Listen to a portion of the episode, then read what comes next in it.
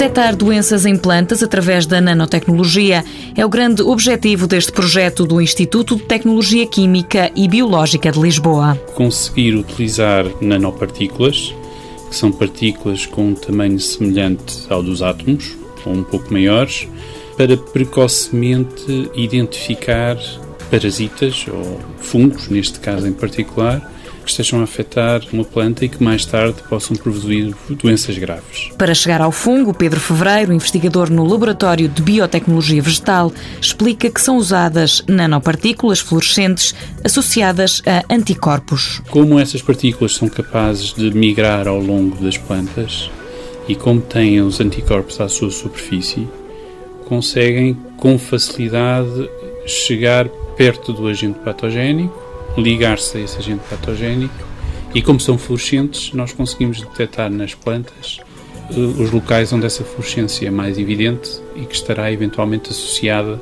então à presença desse agente, nesse caso um fungo. As grandes vantagens são precisamente o tamanho e a cor. São muito facilmente detectáveis e bastam pequenas quantidades de fungo para se estabelecer um sinal. Uma forma de evitar doenças e a morte precoce da planta, desde que sejam detectadas a tempo. Esta aplicação virá a ter sucesso em situações em que os fungos são mais perigosos, são mais danosos para as plantas e em que é necessário uma detecção muito precoce para evitar o alastramento da doença. Fungos que atacam as plantas através das folhas, evitando a fotossíntese, mas que com esta aplicação podem ser eliminados.